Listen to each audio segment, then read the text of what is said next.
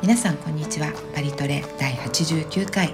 今回はいよいよ来年に迫ったパリオリンピック・パラリンピックでパリの準備は順調かという話題についてお話ししたいと思いますえー後半のお気に入りのコーナーではえーパリでおそらく一番好きな駅をご紹介したいと思いますのでぜひ最後までお聞きくださいさあパリオリンピック・パラリンピックは来年に迫ってきましたねねえ、はいもう1年切りましたね日本の方からも結構質問が多いので、はい一度ど番組にしたいなと、えええどどんな質問をいいですかオリンピックどうなってるみたい な質問が時々、うんはい、どうありなっまてしるっていうのはつまり準備はどうなのかってことですそようね。ですね、はい、うん、気になりますよねいろいろ言われるじゃないですか、毎回そうですねブラジルも北京も東京もねえ間に合うのかっていうのがね一番のねそうそう特にフランス大丈夫みたいなねねえそういうイメージもなんかあるみたいで、まああるでしょうね。はういんでそもそもあの近代オリンピックとしては今回33回目なんですってうん、近代オリンピックって最初に始まったのいつなんですか第1回目ははい1896年にはいアテネですよやはりそうですよねそそれうはねですよ、はいでパリは実はその次の2回目にうん1900年に1回やって、あそうなんですか、はいへえでその後1924年にうんもう一回やってるんですよはいなのでうん、 100年ぶりにパリに戻ってきたとおいうことになるわけですよねえ100年間パリでなかったんですかないんですフランスは夏のオリンピックはなかったないです他の年でもないですおそおうなんですよそれは全結部構見てみたんですけどね、うんないです結構大イベントじゃないですかいやそうなんですよねでご存知の通り会期は来年の2024年うんはい7月の26日からえおお8月11日まではいでこれオリンピックですけどね19日間ということで、その後にパラリンピックってこパとラですよね、リンピックが、うん、えはー行われるといいうことではいじゃあ間に合うのかって話なんですけど、ええええまあ、実際どうなのかっていうところとあとパリ市内どこでね、はいやるって、うんね、いろいろこう競技はうんパリ市内でどっかで行われたり、まあ、そ外でもやりますけど、はい行われるわけでじゃあどこでやるのって、そう開会式はまずご存知の方多いと思うんですけど、うんうんセーヌ川でうんって言いやまするとねいうことで、 うん本当にやるんですかありますよ。えどうどういう感じなんですかねもうあのオーステルリッツ橋ってありますね。うんはあのパリのセーヌ川パリ市内でいうとちょっとん中心から東側に行った方に、いはまあ、地図でいうと右側ですね、いはいからずーっと真ん中を通ってマイフェルトのあるイエナ橋ぐらいまでがうんおおおむね会場と結構長くないですか6キロぐらいあるんですよおお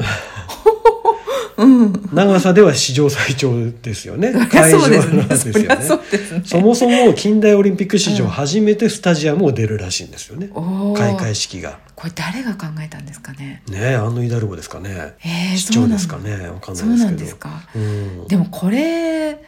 考えつくってすごいですね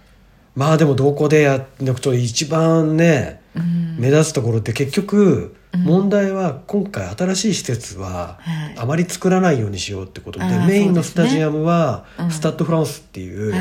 あのサッカーの大会とかうんラグビーとかもやったりするようなええあのところなわけですよ。でそうすると外じゃないですかパリのそうですねねちょっと外ですねちょっと外出たとこなんですよ。うんなのでそこでね開会式ってのはちょっとどうかなとうんいうところあったと思うんですよね。え他にどっかありますかそういうところってパリの中でまあ、強いて言えば、うん競馬場あ競馬場ってどこにあるんですか競馬場はあのロンシャン競馬場とかあーの、ね、ブローニュの森とかにはいはいありますけど、まあ、大きさで言うとそういうところとか、うん新しいスタジアムを作る場所もパリ市内にはないないですよねですよね。えちなみにその1900年と1924年っていう時はパリのどこでやったんですかねこれね最初のパリのオリンピックは、はいバンセーヌの森ってあるじゃないですか、はいあそこに自転車用の競技場があるんです今もはい残ってますけど、ええそこでやったんですようーんちっちゃいちっちゃいでしょうねもうささやかな今から言うともう本当にささやかな感じうんですよね、うんもうなんかへえ市民祭りやりそうなぐらいの感じ、 祭りはい、そういうレベルの大きさなので、うんうんとてもとてもっていう感じです本当とてもとてもですね、はい今のオリンピックはもう無理ですねある意味だからそれだけのスペースを取ろうと思ったら、パリ市内ではセーヌ川ぐらいしかなかったっていう感じじゃないですかうーんね、うんだから結構最初からそういうつもりだったと思いますよどうああそっかそのあのパリでやりますって立候補した時からそうそうそうそうそうああなるほどね、え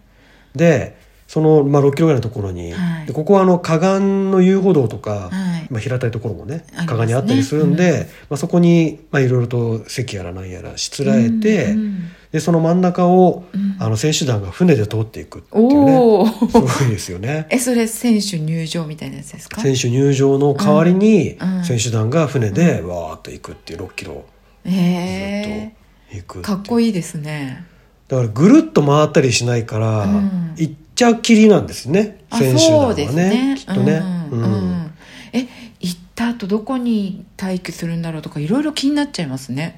まあ、きっとあの家名橋まで行って、うんそこで船を降りて、うんシャンドマルスとか、あーはいはい、エッフェル塔がありますけど、はいはいトロカデロ、えーあの辺りじゃないですそれすかごい家名橋からトロカデロと、うんえっと、シャンドマルスにかけて選手団が並ぶみたいな、おわおかんないですけど、すごいですねはいこれもう本当今からこのオリンピック委員会の皆さんは雨乞いし雨乞いじゃない 逆だなんだ雨降らないようにもう毎日こう祈ってるでしょうねまあ、延長100度参りぐらいだからいい距離ですよね。ねえうんこれだって雨降っちゃったらねまあでも割とこの時期7月の終わりから8月の頭にかけては、うんまあなんとかうん割と晴れが多いっていう感じではありますよね。そうですねでも年によってだいぶ違うしうん、まあ近年のねこのそうですね。気候うでん怪しいすごく暑くなる時とかもあるじゃないですかこれだって炎天下40度とかなったら大変ですよあと降れば豪雨みたいなねねのもやっぱりパリでもありますから、うんそういうのはやっぱ心配ですよね。心配ですねはでもやるとやります。じゃあもう本当にあれですね祈祷してますねこれねそういう習慣があるかどうかわかんないですけど、 えでそこに60万人少なくとも60万人が入れる入れるっていうかまあ、えうんあのちょっとまあ河岸の上の道路から先は、はいはいあの自由に行き来ができる無料の観覧席、まあ、見えるかどうかは別にしええて、ええ無料ってことなのであそうなんですかそうなんですよ。へえでそこにまあおそらく、うんあのフェンスというか、まあ、区切りがどっかにできて、はいでその中に入るところでからは、えーお金がかかると。うーんで今もう、はいすでに最初のねカテゴリー、はい最上位のカテゴリーの,、うんあのチケットがオープンにおう販売がオープンになってるんですけど、なんかあのオリンピックのチケットってすごい高いじゃないですか、うん、特に開会式のチケットってものすごい値段するじゃないですああかそいうでつすも、ね、うん、さあセーヌ川沿いセーヌ川沿い その長いコはいースで、一番ねいいところおいくらでしょう、はいあのー2700ユーロおおきますねカテゴリー、リー A と言われてますけどね、はい、 2700ユーロは日本円にするといくらぐらいですか、今結構円安だからすごい値段になるんじゃないですか42万円わわおですね一すご人いですよですね一つの席ですよで一番下のカテゴリーは、まあ、一応中に入れるっていうレベルで,、で席はないけど立ち見っていうのがあるんですよおおーはい立ち見で90ユーロおおあこれなら買えますねこれだと1万1万4000円ぐらいとうーんいうことなので、これならいけそうですねこれならいけそうですねでもちょっと立ちし見ですたか立ち見立ち見そう立ち見ね結構長いですからね,、うんねえ多分入るのも割と早い時間に入らなきゃいけなそうくでて、すよねしかもほら暗くなる時間にやるんですよおおいろいろ見てると時間的にはもう結構もう夜に照明をバーンみたいな感じでうんやるってことになってるのでそうすると日没何時みたいなねそれはだって7月の日没はそうです遅いです7よ月26日の日没はおそらく9時半とか9時40分とかなんかそのぐらいだと思うんですよね。うんなのでその時間からまあ本番が始まるみたいな感じだとすると相当うんですよね。相当かかりますね、はい、とはいえねうんパリでオリンピック100年目100年ぶりですから。そうですようね、ん、でもやっぱりこういうなんかこうオリンピック好きは必ずいるじゃないですああかそうですね。結構すぐ埋まるんでしょうねこういうのねと思いますよ。うんあなた買いたいですかうん、この立ち見席は悪くないかなあるいはその、うん座座れる席で一番安いのうはん250ユーロぐらいなんですよ、ああはい、なので、はいまあ、それだと、そうですね、えーいくらになるんですか4万円ぐらいになっちゃうんですかですのでええうーん悩みますね悩むんだ立ち見でいいかなうんって感じです ねテレビはどうですかテレビまあね最悪ねうん、うんなんだかんだ言ってもテレビが一番よく見えますよねそうなんですよ、うん全部見えますからねそうですねそうそうそううんなんなら同じ値段でテレビを買った方がいいのかもしれないですねそうですね、はい誰かあのそういうアパートに住んでる人いないですかねセーヌ川が見えるセーヌ川の、まあ、セーヌ川が河岸が見えると変わるかもしれないけど川まで見えるっていうところの人はあんまりいないんじゃないですかそうですかしかもこう家な橋までですよねその先だうとん結構あうんのアパートっていうか大きいああーのタワーそのうですねねうんあの住宅とかありますけどああいうとこだったらセーヌ川割とがっつり見えるかもしれないですけどええその手前ですからねああそっか花火見えるところでうんもさすがにそこまでは見えないっていうケースが多いと思いますけどなねるほどねはい当然外ということで、はい、まあ、雨降ったらどうなるのとか、うんセキュリティはとかいろいろまあ疑問も湧くし、うんまあ、実際にそれがこういろいろまだ議論されてるというええええ感じではあるわけですうよね。んでまあセキュリティはすごい気をつけるでしょうねいや相当なものだと思いますだって世ね。界中から人来ますからねそうですよそれで何十万人の人がセール川に一気に集まるっていうことおはー今まで多分なかったんじゃないですかないですよね、まあ広い範囲とはいえねきっだって自由に集まっていいわけですかとら、ねうんその時間ほら例えば交通規制で、うんじゃあこのエリアから先は入っちゃダメですよって、うんうんもうチケット買った人だけですよっていうわけじゃなくって、うんうん無料で入れるエリアもセセーヌ川の近くまであるってことなので、ねええで結構も警備は大変だと思います、ね、そういうなんか無料のエリアでも見えるものなんですかねみ正直見えないと思いますねあんまりね光がこう、結構あのモニターとかが河岸にあの80台ぐらいの巨大スクリーンを河岸に設置したりとかそういうこともらしすのごいですね、はいうんなのでそこが見えるっていうのは結構あるかもしれないですねあーでもなんかそれを見に行くっていうのもいいかもしれないですね、まあなんだかこう雰囲気を楽しむっていそううそうどちらかというとうそういうことですよねううんん、うんでもなんかちょっと行ってみたい気がします、せっかくね見見えなくてもいいからなんか近くまで行ってなんかこう雰囲気を ね見てみたいなってそうですいようね感じはしますねうんうん、あわよくば、うんやっぱりそこでねこううん日本、日本の選手団ええねこう迎えたいってと思いますけどね、うんみたいですよねあわよくばあわよくばはいそれがその立ち見90ユーロでいけるのかどうかっていうね、うんそこがまだはっきりしないんで、そうですね、はいうんまあ、これはまあ要、要検討要検討という、はいはい開会式がこういう感じ、はいであのパリ市内でうん実際の競技もね、はい行われるってことで会場どこなのって話ですけど、うんうんうんあの有名なところから行くと、うんコンコルド広場はい、広場自体で競技が行われます、うん、おあそこ結構い広いんでね結構広いですよ結構広いんでえでも競技が行われるようなあ作るってことですかあもちろんもちろんあの競技用の,、うんあの仮の施設っていうか、まああ、一時的はいはない臨時施設を作って、うんそこで競技をするってことなんかであはいはい今考えられてるというか決まってるのが、えーと3対3バスケっていうんですか3人ごとのバス3人だけのバスケみたいなあそんなのあるんですあかるらしいはいあと BMX ってあのあれですね自転車系ですねはいあとスケートボード、うーんはい、この辺りがコンコルド広場えコンコル橋にドかけて、広場はい、でやるっていうことはここも外から見えるってことですかあーあとどこまでこう観客席を作ってなのかがちょっとわからないですああーけでどもそりゃそうですよね見えな観いです客よね席で囲むようにはなると思いますですよねはいそりゃそうですねもちろんですよすそいませんこはねお金取るうのんが、あの大事ですからそうですね、はいうんそして、えーシャンゼリゼの方に行くとグランパレ、はいはいこれが改修が終わってるはずで今改修中ですけど、うんうん改修が終わってるはずなので、うんそこでフェンシングとテコンドーのの試合が行わるれて、はいで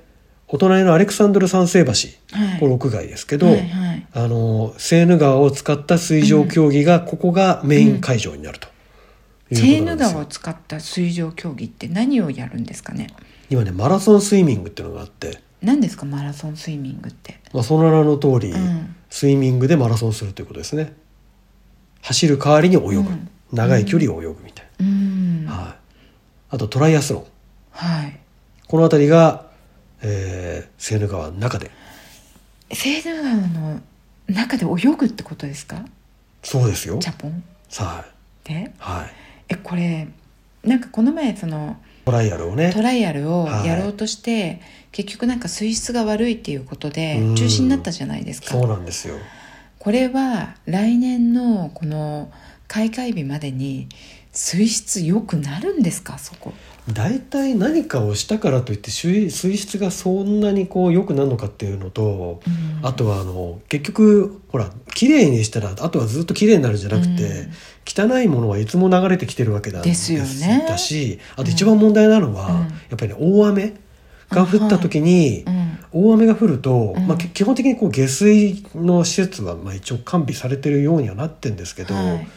まあ、パリじゃないところだったりパリ市内でも、うんどうしても生活の汚水が流れ込んじゃう場所っていうのがあるんですって、うんで特に大雨の時にはうんそれが顕著にセーヌ川に流れるように逆になってるっていうことで、うんあの大雨のこの前の時も大雨が降った後だったんで水質が悪化していてうん中止になったっていうことだったんですけど、うんまあそれがねどうなるかって一応あの今施設を作ってはい貯水、で大きなね貯水槽っていうかまあちょっと、まあ、浄水場みたいなものを作って、はいあの大雨の時にはそこに水が流れ込んで、うんまあ、沈殿させてまた戻してみたいなことができるような施設を作ったりとか、パリ市内にねそれで大丈夫なんですかねまあいろいろやってますよとえだってセーヌ川ってなんかナマズとかもいるって言うじゃないですかナマズいますね大きなナマズがねねえはいえナマズと一緒に泳ぐって、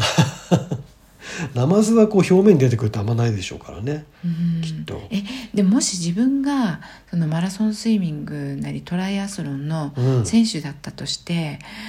セーヌ川で泳ぎたいって思いますかいやーちょっと嫌ですねっていうか相当こうコンディションに関わりますよねこれちょっと勇気いりますよね勇気いりますよね、うんゴミとかはかなり頑張って取るって今も実際取ってますけど、ええ取って、うってん言ってもそれも上流から流れてくるしねねえどこまでできるのかってだっていうもう防ぎようがないじゃないですか本当に雨の例えば何年か前に、うん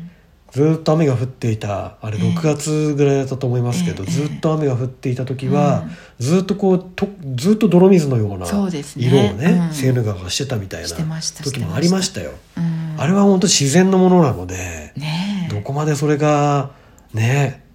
それ代替案はないのかとかそういう感じはちょっとしますよもしそうなっちゃった時にうね。んなんかちょっとこれはどうかなっていう感じしちゃいますねはい、で、まあ、それ頑張ってると。頑張いっうてこるとなの私でも頑張ってる、まあ、それは、まあ、これはもう見守るしかないです見ね。守るしかない、はいであとナポレオンが眠るアンバリットの前の広場と、うん広いね広場がありますけれど、はいありますそねこと、うんトロカデロ広場、まあ、セーヌ川の、エッフェル塔を挟んで反対側ですね、ええええそこではアーチェリーとか、うん陸上競技のいくつかが開かれるということになってる、これでもやっぱりちゃんとその競技場が作られるってことですよねそうですそうです仮の、もうこの辺り全てうん仮の,、うんあの競技場が作られるということになってまうす、んそうだってほしいだってそうじゃなかったらね天気も関わってくるしああ、ねそういう意猛味暑猛暑とかになっちゃったらあ結構外じゃきないん屋外ですよ結構屋外なんあです結か構屋外ですよ、えそうなんですか、うん、あの図を見てる限りではへえ結構屋外です屋根がない屋根がないあそうなんですか、は大丈夫なんですかねいねうんまあなんか晴れるつもりでいるんでしょうねまあ晴れるのもいいしねえ暑さがちょっと心配ですねね確かにね40度とかなる日ありますからねないことはないですからね、近年うんしかも7月の終わりって結構真っ盛りねかもしれないっていそううねいう記憶がちょっと新しいですもんね今年も割と8月入ってから暑かったですからね、うんうんまあ、猛暑とまでは言わなかったですけど、えそしてエッフェル塔の目の前のシャンドマルスではビーチバレーボール、ねえおおエはッいフェル塔の下でビーチバレーボール、おおそうなんですね、はいうんでそのシャンドマルスのええ奥の方にグランパレエフェメールっていえうえグランパレの代替施設がありますけど、はいありますねその施設を使ってはい柔道とレスリングうんはいやると。はいであと我々のパリトレの家はのい近くはいでパリ南アリーナっていうのを作るんですって、あ作るんですか作るっていうか、あうれんそういうそういう施設ができるできるっていうか、でこれはおそらく今のエキスポの会場だと思うんですけど、ええええここで、えー重量上げはいハンドボールはいバレーボール卓球とか室内系の競技をやるとうーんいうことですね。じゃあ結構もう本当にパリのあちこちでって感じですいねや本当にパリ市内結構うんあちこちでやるとねえ使いまくってます結ね構ねうんえで陸上競技とかはそう陸上競技はうん主な陸上競技うはんこれはスタッドフランスでああそりゃそうですよねやりますはこれ東京でいうと国立競技場みたいなもい、うん、はいのなんですけどうんうんまあこの陸上競技のメイン会場だというのとうんあとラグビーもここでうん、行われるそうなんですようねんであとその近くに水泳センターができてこれは新しく作りますはいで 100m うん、 400m いろいろねうん水泳ありますけどそはのい水泳一般の競技はうんここでやるとうんなるほどあとラ・デ・ファンスの会場でもやれるってことでラすジよバねンス、ははいい、うんであと目立つところではパリ市の郊外ではうんベルサイユ宮殿、おうおうベルサイユ宮殿何やるんですか宮殿でね乗馬ですよおおおー やはりね いいですはねいベルサイユ宮殿のずっと正面の方に、うんあの奥の方にあのええ水盤があるのあありますねはいでその先にうん会場を作って、えでそこでこう反対遠目にね、ええ宮殿を見ながらえうん森に囲まれて競技するっていうねかなり素敵なことが計画されてると、これはいいですねいいですねぴったりですねいや本当にね乗乗馬さす馬がですうんねベルサイユいいですよねそういうのがあってねねえいろいろとでもなんかこれ見てると割とこうこうなんかテレビとか映ってて競技中でもちょっとこうパリの街の雰囲気を感じられるようなうんうんうん雰囲気になってるってことですよね、だからテレビで見てて面白いかもしれあないですねそうですよ、まあうん本当にだってねあのエッフェルそれこそあの、まあ、予想図ですけうど、んええそのコンコルド広場のオベリスクうのん横でこう自転車がわーみたいなねああそういうシーンがあったりとかしてるんで、うんうんまあ、実際そういう感じになるんじゃないですかね。ええうん面白いですね楽しみですねねこれマラソンはどうなるんですか私あのオリンピックの競技の中で、は一番マラソンが好きなんですよい、マラソンと、うんあれですよね増田明美さんあ松田明美さんマラソンと増田明美さんの解説が好きなんですよね、そうですね、はい、増田さんの解説すごくいいですよねとてもいいですよね、うん最近どうなんですかねなんかちょっとわかんないですけどそうですね最近日本でマラソン見てないですから見ねてないですねうんはやっぱりあの選手のこうなんていうんですか内面にまで踏み込む 踏み込むようなあの解説素晴らしいですよまね。踏み込むような 驚きのこう情報量だったねえすごいですよねすごいですよなんでそんなこと知ってんのっていいやう本当に一緒に住んでますみたいな、ね本当にね感じのね、うんあれが聞きたいですよね本当は聞きねたいですねこっちでもね本当ですね、うんきっとでも日本の中継とかやっぱ増田明美さんなんじゃないですかど うでもいいですけどどうでもで もまあそれであってほしいなって、ね私は個人的に思いますけどね誰か録画してといてほしといてほしいですよねそうですはいねうんでも本当に私マラソンすごい好きなんですよ、ええわかりますマラソン僕も大は好きもう本当にあのドラマですからいや本当ですね、うん、うん今回もドラマチックですよおー何しろパリ市役所の出発はいでパリの中心部を通って、うんえーずっと南下してですね、はいベルサイユ宮殿行きますおーベルサイユ宮殿に行っておー戻ってきて、はいでまたパリの中心部へ入ってきて、でアンバリットに到着とおいうーコースで行われるんですけれどもうちの近く通ったりします通りますねマジですかあのトラムの終着駅のところあの、あ橋がね、はいはいはいセーヌ川沿いに帰ってくるので、はい、ありますね、はいじゃあこれはちょっと旗作りますかはい旗あ旗作りましょうねねあ旗作っていいですこねう行きましょ振うらないとですよねそうですね本当にね、うん、だってでも手作りで作るもんですかだっていやーどっかで買えるんじゃないですかね でもまあ作ってもいいですけど日本の旗は簡単なので、いやいやいやいやいやが買うんですか買いますよあそうですか、はい綺麗にね出ないとやっぱりねそうパッと見てこう日本の旗だって分かんないようじゃ困るのでわかりますよ手作り本当ですかじゃああなたわかりますのよアーティストとしてこうやっぱり、うんうん力を発し発揮していただい てそんなアーティストしてわざわざ力発しなくても日本の旗は作れますよちゃんとあの円のバランスとか決まってるんですよ、ちゃんとあれあ知ってますよあしてますかこのくらい知ってますよちゃんと守りますよ、はい、お願いします。ははい、 100年ぶりですから、ですよね。うんはいい、じゃあ。和紙に。いやいいですけど和紙はい和紙にねはい和紙にねはい、じゃあ、問題のうん、準備がどこまで進んでるのかっていう話ですけど。うん、えでも競技場がもうここまで決まってて、うん準備っていうとあと何がありますあとは今作ってる選手村、ああ選手村はいはい、はこれあのちょっとパリの郊外ですけど、サントゥアンってところのあ町のセーヌ川沿いにうん建設してだいぶ進んでますね、あそうなんです見たかところ見はいました、はい見ました、うんでいや選手村の部屋ははいエアコンなしえ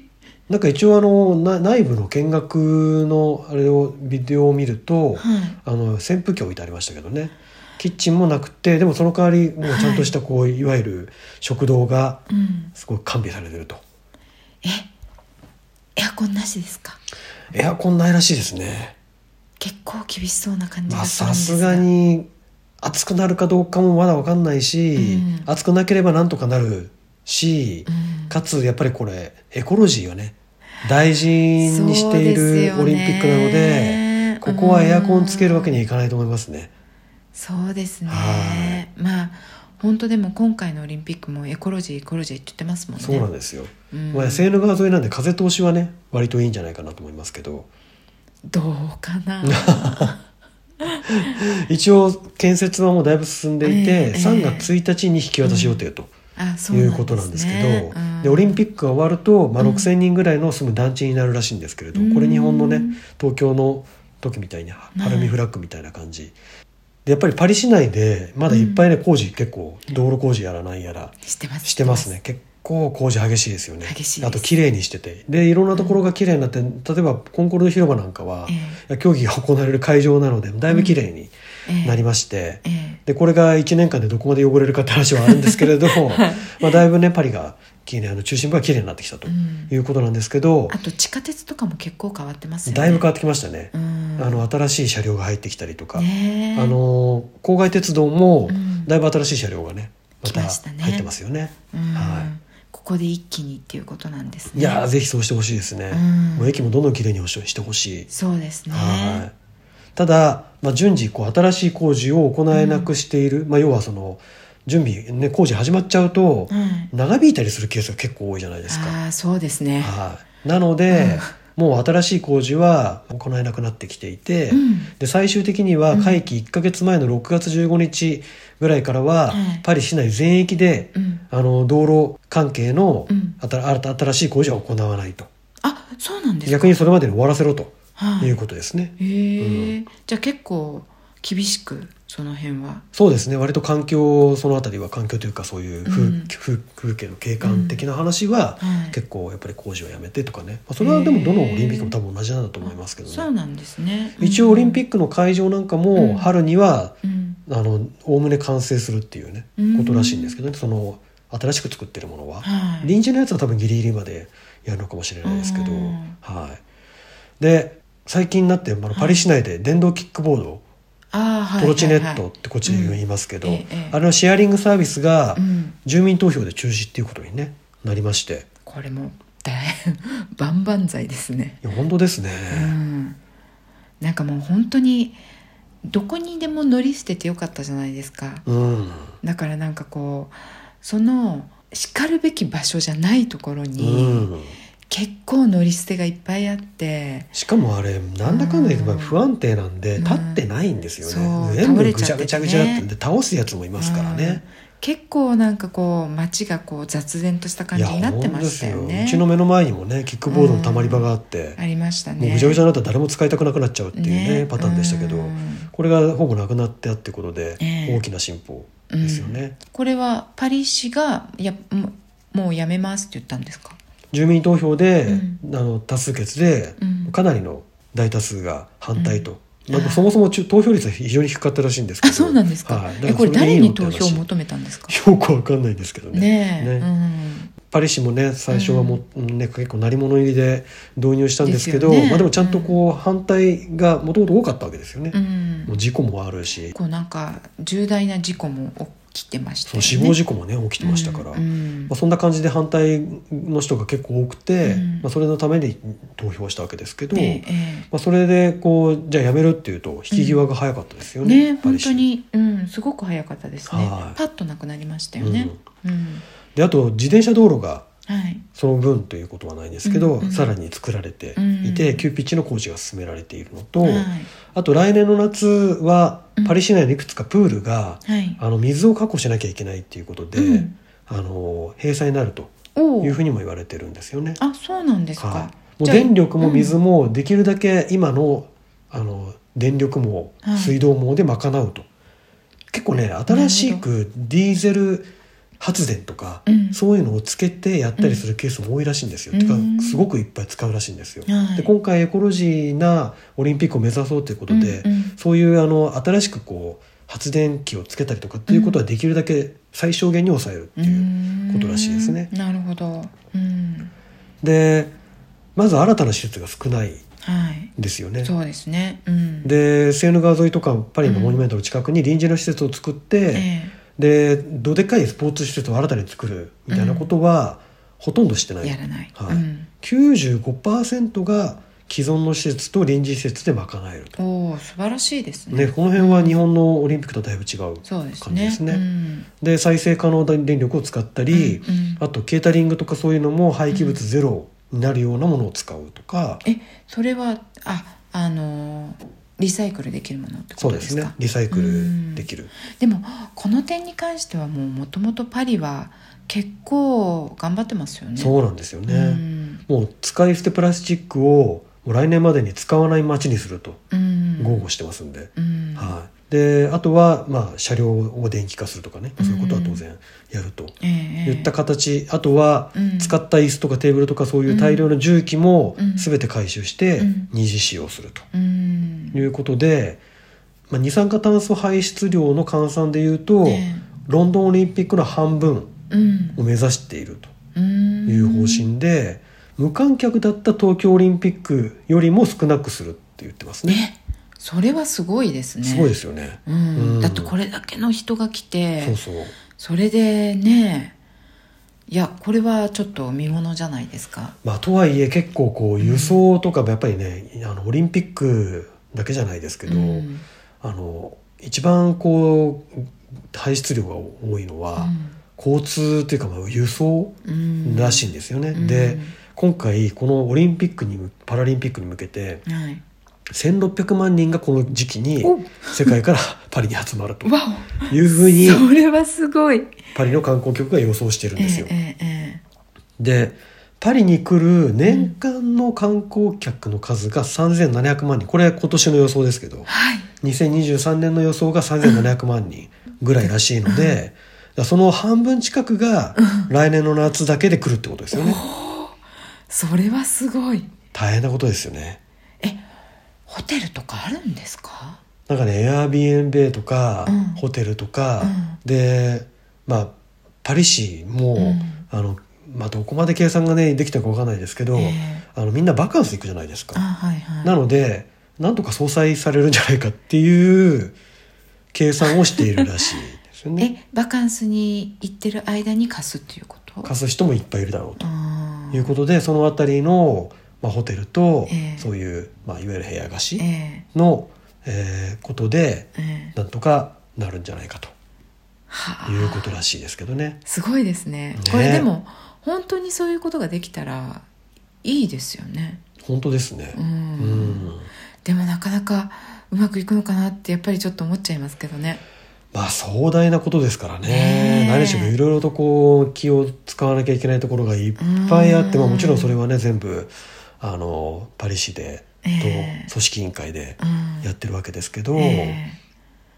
まあ、頑張ってほしいですね。えねえ頑張ってほしいですねはいちょっとねえ成功させてほしいですよね、まあ、あと問題はセキュリティですね。そうですねはいまあ、何しろこういいうイベントがあるっていうと、うんいろんなことをししたがる人たちがいますし、うん目立ちたがりもいれば、そうですねうん本気でっていう人たちもいるでしょうし。んんなんかそういうところに対するセキュリティはまだまうだんこれから検討の余地があるということで、いやボランティアとかも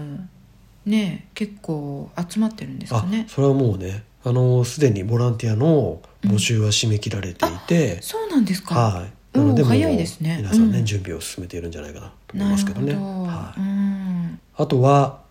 マスコットがね、はいはい、これちょっとびっくりだったんですけどマスコット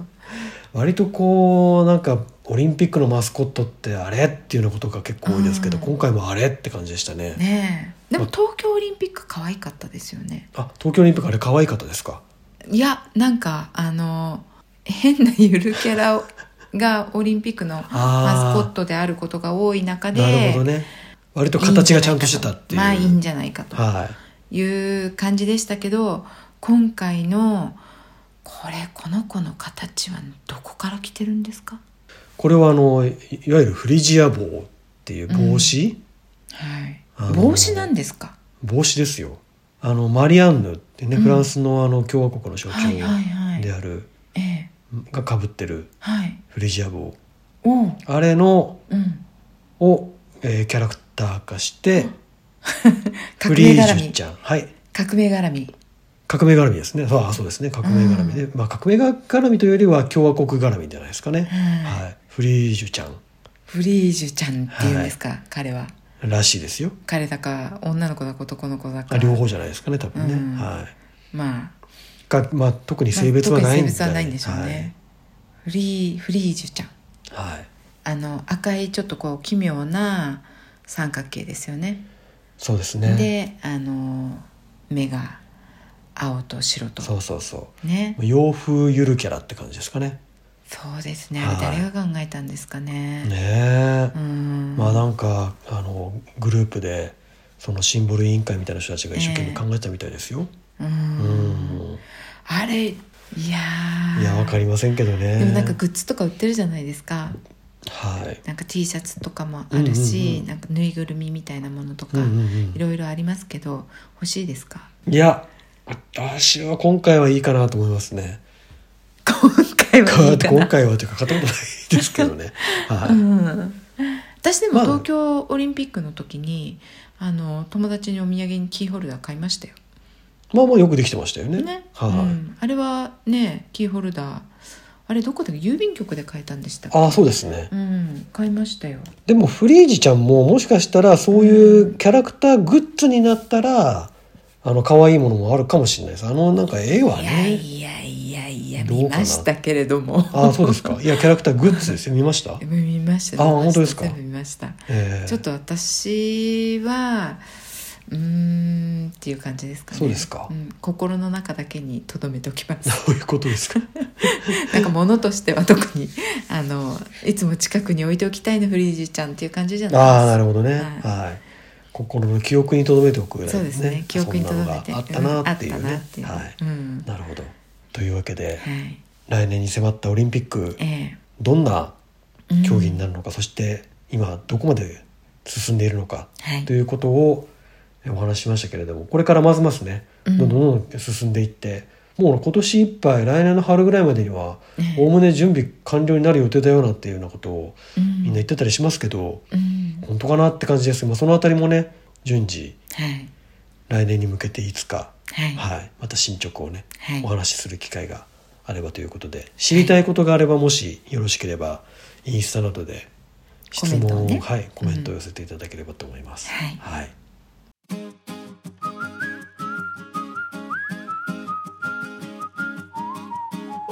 はい、では今週の「くどく」我々のお気に入りですけれども、はいはい、今回は駅、地下鉄の駅はい、うん安倍須駅、安倍須駅うん、ご紹介したいと思います。いいですねはいここね地下鉄の駅がうんパリ市内には249の駅がはいあるらしいんですけれど、うんこの中で一番を決めるって結構難しい、難しいですねでまあなんかこれもいいなこれもいいなあれもいいなってあるんですけど、うん今回は安倍須駅を安倍須駅いいです取り上げようかなと思って、はい地中奥深いですね奥深いですうね、んで36メートルの深さうんだそうです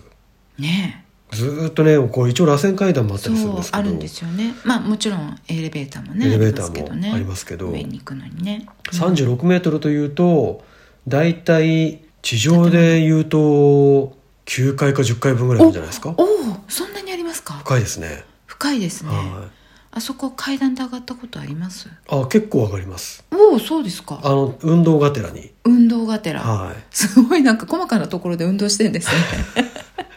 あの歩数を稼がなきゃいけないんでね。ああはい健康のためにねそうですね。うんうんあの急いでる時はエスカレエレベーター使いますけど、ええええかえってその方が時間かかったりもするんですよね。あそうですね待ったりとかねそうしなきゃい階けな段いから駆ねけ上がった方が早いっていう時もあり駆ます。け上がるんですかあの駆階け上段がる、まあ、早足で上がるとかはね、一段抜かしで行くとかは結構あります。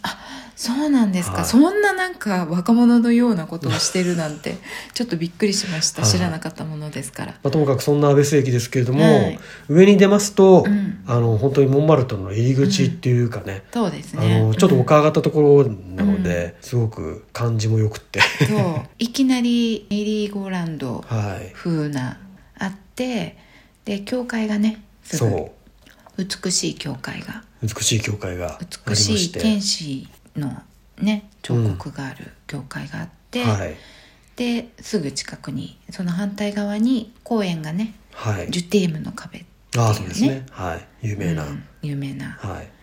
で駅自体も駅舎というかねう、ん、あのいわゆるギマールそうの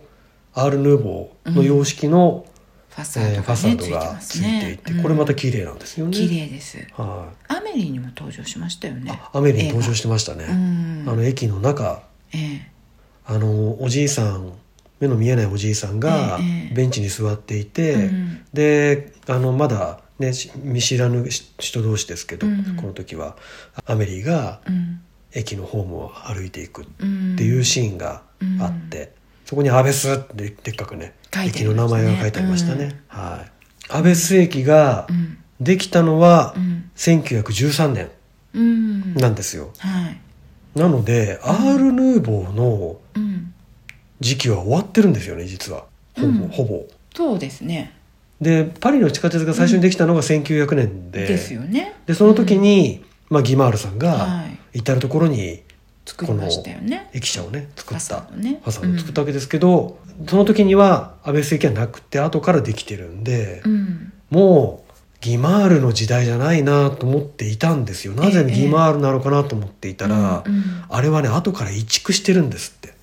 おおえどこからオテル・ド・ビルにうんの駅にあったものを、うんなんか多分オテル・ド・ビルの方でええ回収するんでいらいらなくなったんでしょうね、うんうんでそれを安倍須駅に移築してあららら置いたのが今あるやつなんですって、なるほどぴったりですよねそうすると1974年ということなので、あ結構それが最近うん結構最近じゃないですけど、まあ結構最近です ね1913年に比べたら最近最まあ近ですよそうね,、ですそこねから50年ぐらい経った後に、そうですねあのつけられたとうんいうことらしいんあですよ、そうなんですねじゃあもともとああいう感じではなかったんですねじゃなかったらしいですよね、うんうんなんか我々もうあれしか知らないからね、はいすごくこうちょっと象徴的なフうんァサードって思ってましたけどね、はうーんでも本当この駅ね深いだけあってまあエレベーターで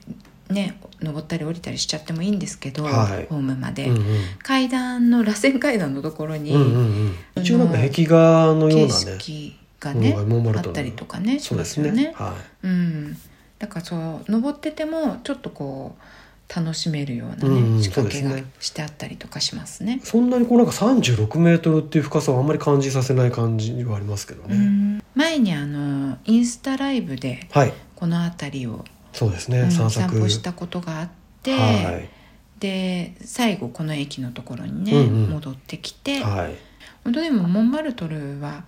ここの駅から行くのが私は一番好きです。あ、そうですね。うん、あのアンベールって駅が2号線の駅があるんですけど、うんそっちから上がっていくのはまあまあサクレクルジーニャ行くには近いっちゃ近いんですけどそうですね、割とごちゃゃ、ごちゃしていて、うん、ちょっとあんまりパリっぽくはないですよねうん私はこのアベスから行くのが好きです、おすすめとうんいうことでそう12号線もあれですねあの車両が新しくなってほしいですねあオリンピッ本当クですにねあ向け本当てですねねずっと古くてちっちゃくて困っていたというか、狭く狭いなと思っていた6号線がだいぶ、あああのそう新しい車両がここへ来て、うん続々入ってきましたんでね、これは12号線次は12号線でねえやって本当来てほしいしいですけどねそうですよよだって11号線もかなりひどかったのが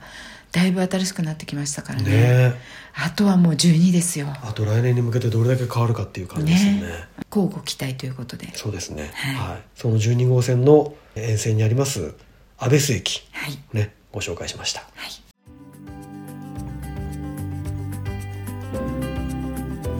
はいということで今日はオリンピックの今、ねお話ししてきましたけれども、ええはなんかあの準備が着々とい、うん、進んでいるなっていうのは、はいこう街にいるとどんどんこうねやっぱり綺麗になってたりとかそうですねあとメトロの車両がね変わったりとかって言って、こう実感するじゃないですかお実感しますオリンピックの準備だねみたいな。 で一番おって思ったのが、はい我々この前夏に日本に帰ってたじゃないええですえか。日本から帰ってきた時に、えはいシャルル・ド・ゴール空港ああはいのはいは入国審査の時 いうんに列をこうなんてあっちに行ってくださいっていう人もそうだし、うんうんうんうんあと入国審査官はみたいな人もすごくフレンドリーだったんですよねいそうですね確かに確かあにれがねすごいびっくりしましたあれはもう何ですかオリンピック予行予行演習ですか私はそう思ったんです けど入国審査の前うんにいる係の人が、そうなんかものすごい数の言葉をしゃべるっていうかかいろんな国から来うたん人をその国の言葉で迎えるぐらいの勢いでそう喋ってましたよね。喋ってましたはびっくりしい、ましたそれがまずびっくりしましたね。うでん確かに入国審査の審査員審査官も、うあのいつもはふてくされたり とかあるいは同僚と喋ってんね笑顔はそ同僚に向けるうん感じだったのが、割とこうちょっと笑顔っぽくってちょっとフレンドリーな感じフレンドリーでしたいやフレンドリーででしたよ。ねうんえなんか私それにすごいびっくりしたんですけでどもそこから入り口から変えようっていうね、うんそういう気合がちょっと見えね隠れ、やっぱりこうオリンピックが開催される1か月前くらいからだと、はこう身につかないあー分かったやつ笑笑顔顔がねがね、だからやっぱりこう1年前からなるほどそれをこはうい身につけるみたいなそうね、ですね始まってるそれ大事とですよね、うんうんっていうのはすごく感じました。確かに至る所で、まあ、確かにそういう機運が感じられ始めてるうん、気がしますよねね、うん1年前から本当にやるぞっていうねね準備始めるぞっていう感じが、あといろいろこうなんですかあの駅で、うんあの案内道案内をする人のあーそう数も増えてうん増えまるしたし、ねうん多分そういう人たちはこう、まあ、ボランティアみたいな形うでん英語が喋れる人がとか、えそういうことにはなってるんでしょうね。えね、うんでまあ楽しみですね。いや本当ですよ、うん、やっぱり街全体がこう盛り上がってるっていうのはいいことですようんねね。うでは、んはい、今回もまたですね、うんインスタの関連写真は何を載せてきますか。あの綺麗になったコンコルド広場とかああ、そうですね、いいですね。あとマスコットが、が多分市役所にいると思うので その辺りのねそうですね、あの子はちょっと載せて、はこうちょっとした衝撃を受けていただけるといいかと思い ます。はもうい皆さんでも日本でも報道されてると思いそうまですすけどね、ね。はうん、みんな知ってますよいねで。すね。うんはいはい、ではお聞きのねポッドキャストのアプリでも、はいまだご登録いただいてない方いらしたら、ぜひご登録いただいて、はい評価とかもね、はいちょっとこういいねいいねいいねとかってしていただけるとそうです大ね。変励みになりますので、はいどうぞよろしくお願いしおま願いいたす。します。はい、はい。では今日も最後までお聞きいただきどうもありがとうございました。また来週さようなら。さようなら。